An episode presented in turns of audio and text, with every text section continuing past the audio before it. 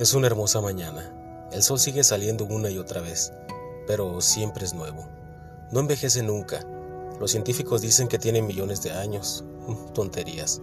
Lo veo todos los días. Siempre es nuevo. Nada envejece, pero los científicos son enterradores.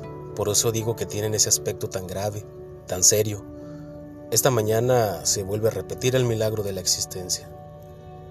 Está sucediendo en cada momento, aunque solo lo descubren unos pocos muy, muy pocos. La palabra descubrir es muy buena.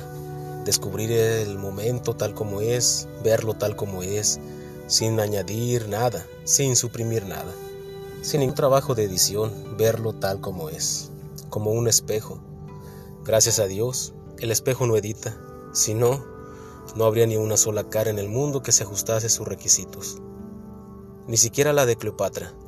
No habría ninguna cara adecuada para el espejo por el simple hecho de que si te empieza a recortar, a añadir y a editar, te empezará a destruir. Pero los espejos no son destructivos. Hasta el espejo más feo es hermoso en su indestructibilidad. Simplemente refleja.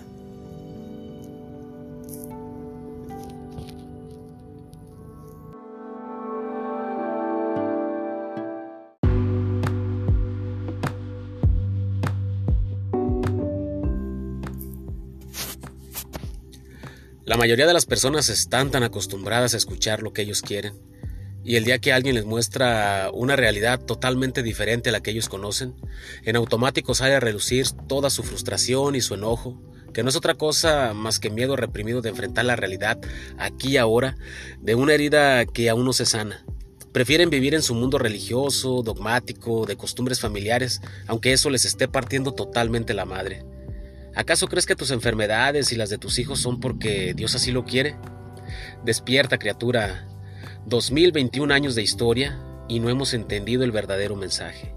Algunas personas utilizan la Biblia a su conveniencia para victimizarse y autoflagelarse, cuando puede ser una herramienta muy efectiva para que descubras tu verdadero poder y seas totalmente libre. Libre de pensamiento, libre de programaciones familiares, libre de enfermedades, libre de hacer y de ser como tú lo desees. ¿Ya te preguntaste por qué atraes relaciones conflictivas a tu vida? ¿Acaso crees también que es tu Dios el que así lo quiere y el que te manda?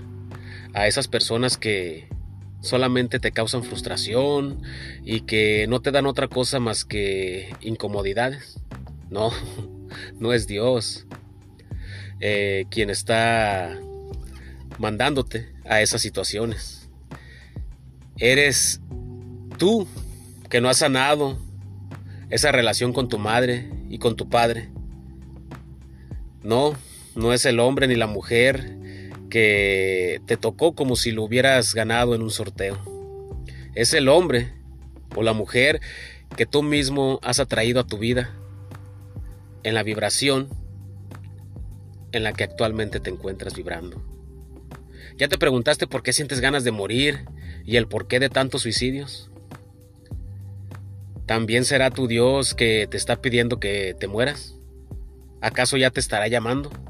No, para nada. Solamente eres tú que te da miedo sentir el rechazo del ser más importante para ti, que es tu madre. Y sentirte solo y sin la protección de tu papá. Desempolvemos nuestras emociones, Dejemos de poner tanta mente, dejemos de poner tanto juicio, dejemos de buscar tanta información y comencemos a vivir aquí y ahora. ¿Cómo? Sintiendo al máximo. Yo soy René Valencia y te invito a autosanarte. Te invito a que autosanemos juntos.